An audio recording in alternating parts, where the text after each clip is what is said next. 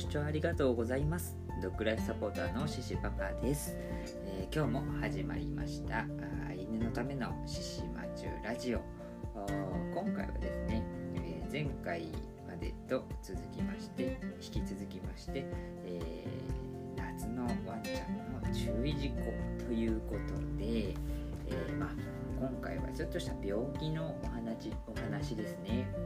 え犬の熱中症についてお話ししていきたいと思います。で、えー、まあ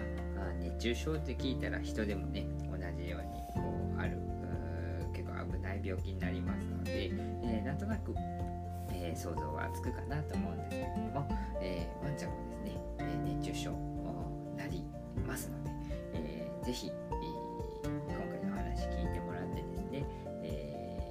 熱中症ってどんなものかなとかですねもしなっちゃったらどうしたらいいのかなとかそういったことをですね、えー、知ってもらえたら嬉しいなと思います。はいでは早速内容に入っていきたいと思います。ではまずですね熱中症ってそもそもどういった病気なんだろうかというところからお話ししていきたいと思います。えーとですねこれ広辞苑で調べてみると熱中症っていうのは高温や多湿の環境下で起こる障害の総称だそうです。で塩分やミネラルの不足による熱痙攣、えー、脱水症状を起こした熱疲労、えー、体温調節機能が失われた熱射病などに分けられると書いてありました。で、えー、まあ、これだけ聞くと何のこっちゃって感じがすると思うんですけれども、えー、これ私なりの言い方をさせていただきますと、えー、異常に体温が上昇したことで起こる病気をひっくるめて熱中症というっていう感じで、えー、解釈してもらったら間違いないかなと思います。で、えー、ポイントとしては犬の体温が異常に上がってしまうというところですね体温が異常に上がるというところがポイントになります。で次にで熱中症って一体どんな症状なんだろうかっていうところをお話しさせていただきます、えー、熱中症の症状なんですが体温が先ほど言ったように上がる。異常に上がる。で呼吸がこうなんかはーとパンティング呼吸みたいなねが結構激しくなったりするこう呼吸異常って言われるものですね。であとよだれをこうダラダラと垂らしたりとかあと意識がなくなったり。まあ、脱水症状ですね。で、また下痢とか、そういったことも起こります。でこういったものが代表的な症状になります。で、熱中症の場合はですね、本当最悪の場合、死に至る病気になりますので、えー、まあ、万が一ワンちゃんが熱中症になってしまった場合に、えー、可能な限り、えー、早く発見するということが大切になりますので先ほど言った症状ですね覚えていただいて、えあれひょっとしてって思っていただけるようになったら嬉しいです。はい、ではですね、続きまして熱中症をどうやって予防していこうかというお話ですね。ではどうやったらこの怖い熱中症にならないように、えー、ならないのでしょうかね。というところで、まあ、結論を最初に言うと、まあ、そういった熱中症になっちゃうような環境にですね、ワンちゃんを置かないっていうことが大切になります。で、そのワンちゃん、熱中症になる環境っていうのが、まあ、高温多湿ですね。高温多湿の状況にワンちゃんを置かない。えー、まあ、つまりは何が言いたいかと言いますと、ワンちゃんをちゃんと室内に入れてあげて、エアコンとかね、その空調設備でこう高温多湿にならないようにしっかりコントロールされたお部屋の中で飼育してあげましょう。ということが、あの言いたいことになります。で、えー、特に、えー、最近のこの夏場っていうのは非常に、えー、環境が厳しいので普段外で飼っているワンちゃんであっても、えー、ぜひ、え室内でエアコンのある空間で生活させてあげてください、え本当にね命に関わるものになりますので、えー、ぜひよろしくお願いしますで、えー一つですね熱中症で気をつけていただきたいのがこう例えばあの、まあ、熱中症になりにくい環境にこの空調でコントロールしていたとして、えー、気温がねそんなに高くない環境が整っていたとしても、えー、湿度が高くなっていると熱中症になってしまうっていうことがあるんですね。なのであの、まあ、温度だけじゃなくてちゃんと湿度も管理してあげるよにしてください。で、えー、まあ、冷却シートとかでねその、まあ、ワンちゃんの冷たいシートですね。あの、まあ、鉄板のものからなんかジェルタイプのものまでいろんなものが売ってると思うんですけれどもそういったものを使ってあげてねひんやりさせてあげるのもいいのかなって思います。はい。でですねもし、えー、熱中症になっちゃったらどうしたらいいんでしょう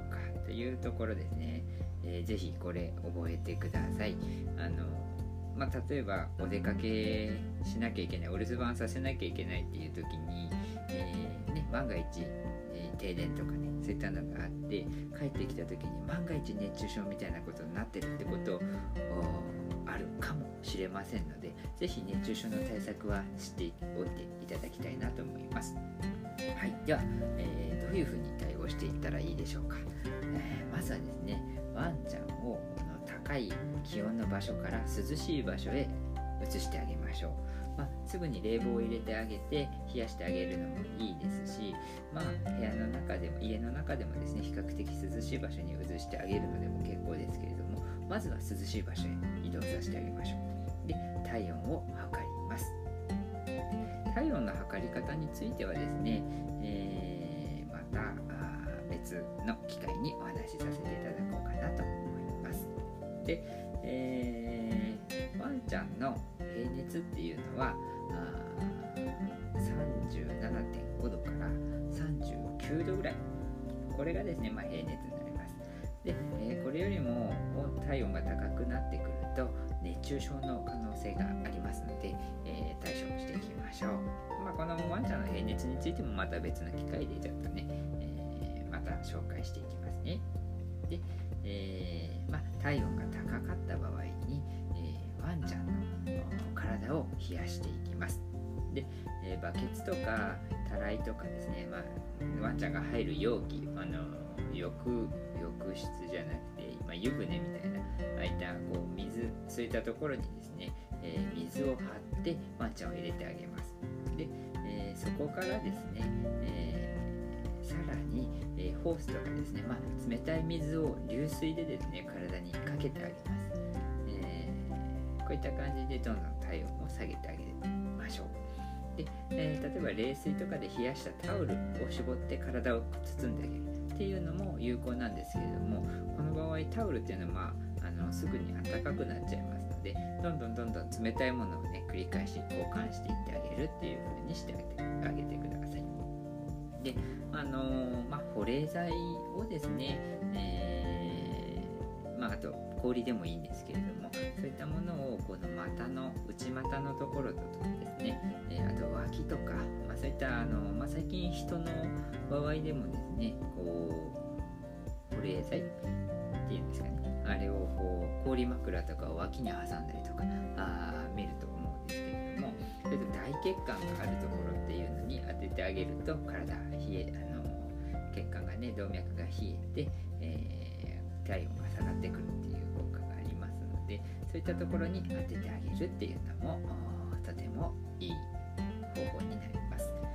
で、えー、ここでですねちょっと注意していただきたいことが一つあるんです。で体を冷やしたいからといって、えー、氷水ですね水の中に氷を浮かべてそこに、えー、全身をジャポンって入れて冷やすっていうことはやめてくださいこれ非常に危険なんですね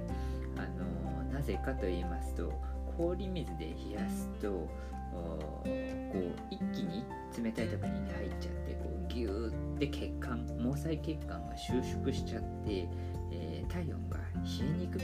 なってしまうんですね。であの氷を使うのは本当に大血管の近くさっき説明したあ保冷剤とか氷を使っていいのはそういった脇であるとか内股であるとかそういった大血管の近くだけにしてもらって他の部分はですね氷は使わずに、えー、流水とかねそういったもので、えー、冷やしてあげてくださいね。で、えー、冷やしながらあできれば5分ごとぐらいですかねに体温を測ってあげましょ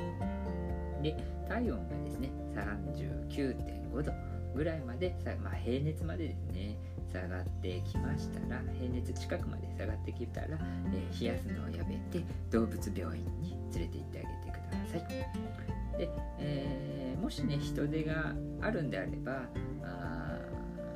もしくはそのすごく歩いて行けるような距離に、えー、病院があるんであればワンちゃんを抱っこして冷やしながら病院に向かってあげるっていうのもとてもいいですね。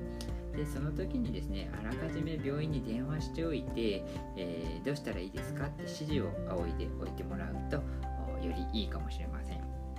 病院側もですね、えー、すぐに受け入れられるような準備もできますしね、えー、今すぐ行けないっていう状態でも、えどういうふうに対応したらいいかっていうのを教えてもらえると思います。はいということで時間が結構ギリギリになってしまいましたね、中症についてお話しさせていただきました、えー、こんな感じでですね今後もワンちゃんのためになるお話をしていけたらなと思っておりますので、えー、よければこれからも獅子マチュラジオ聞いていただけたら嬉しいです。はい。それではですねご視聴ありがとうございました。